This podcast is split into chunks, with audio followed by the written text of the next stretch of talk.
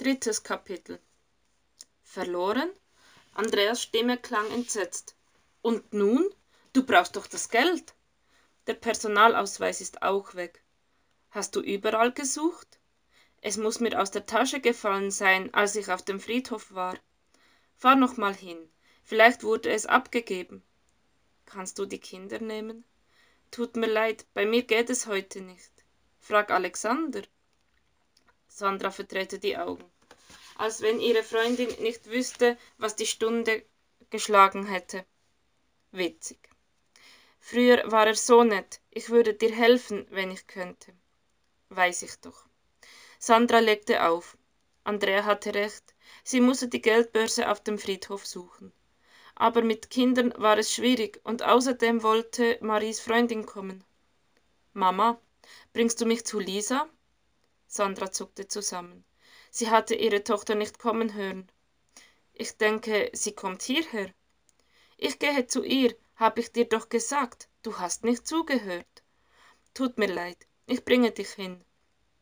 Zweimal am Tag zum Friedhof, das war wie zweimal am Tag zum Zahnarzt. Oder ständig an etwas erinnert werden, das man vergessen wollte, weil man es einfach nicht verstand. Was suchen wir denn, Mama? Felix war eifrig dabei, die Buschbaumhecke zu durchforsten. Meine Geldbörse. Pass bitte mit den Pflanzen auf. Ist die weg? Vielleicht liegt sie hier irgendwo. War dein Geld da drin? Ja. Alles? Nein, alles nicht. Das war nicht mal gelogen. Denn einen Notgroschen verwahrte Sandra in der Küchenschublade und die 20 Euro mussten jetzt bis zum Ende des Monats reichen. Es gab Schlimmeres. Hier ist nichts, stellte Felix fest. Nein, ich suche zu Hause weiter. Komm, wir müssen Marie holen. Glaubst du, Oma hat die Geldbörse versteckt? Unterm Grabstein? Soll ich da gucken? Felix wollte sich sofort ans Graben machen. Oma kann das Portemonnaie nicht haben. Sie ist doch im Himmel. Felix sah sich um das Buddelvergnügen gebracht und machte einen Schmollmund. Ach so. Und sie hätte uns niemals etwas weggenommen. Nicht? Nein. Woher sollte Felix wissen, dass seine Großmutter eine herzensgute Frau gewesen war. Ein wenig zu traurig, ja, und schweigsam, aber immer bemüht, für Sandra da zu sein. Sie war kurz nach seiner Geburt gestorben, und sie würde Geld vom Himmel regnen lassen, wenn sie könnte. Aber so weit reicht die Macht der Toten nicht. Am Friedhofstor trafen sie den Pastor. Sandra erkannte ihn zunächst an Sandra erkannte ihn zunächst nur am weißen Kragen, doch dann erinnerte sie sich auch an sein freundliches, warmes Gesicht. Hallo, Frau Borat, begrüßte er sie. Wie geht es Ihnen? Sie kennen mich noch? Aber sicher. Hatten Sie hier mh, mm, zu tun? Ja, ja, ich hatte eine Beerdigung.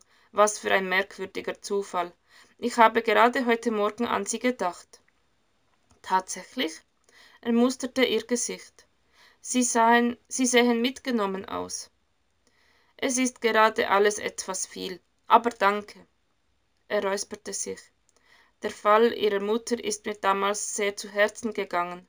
Sie hatte Bauchspeicheldrüsenkrebs, nicht wahr? Ja.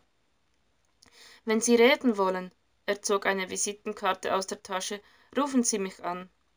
Sandra wollte erwidern, dass sie wirklich keinen Bedarf hatte, mit einem Pastor zu sprechen, aber da hatte sie die Karte schon in der Hand und murmelte nur Danke. Sie können jederzeit kommen. Danke, aber ich erinnere mich noch, dass Sie es nicht wussten. Ich muss weiter. Auf Wiedersehen, Herr Pastor. Als wenn Gott oder einer seiner Vertreter etwas an ihrer Lage, an ihrer Lage ändern könnte. Sandra fasste Felix fester und wandte sich ab. Auf Wiedersehen, hörte sie ihn noch sagen. Ich meine es ernst, ich habe Zeit für Sie.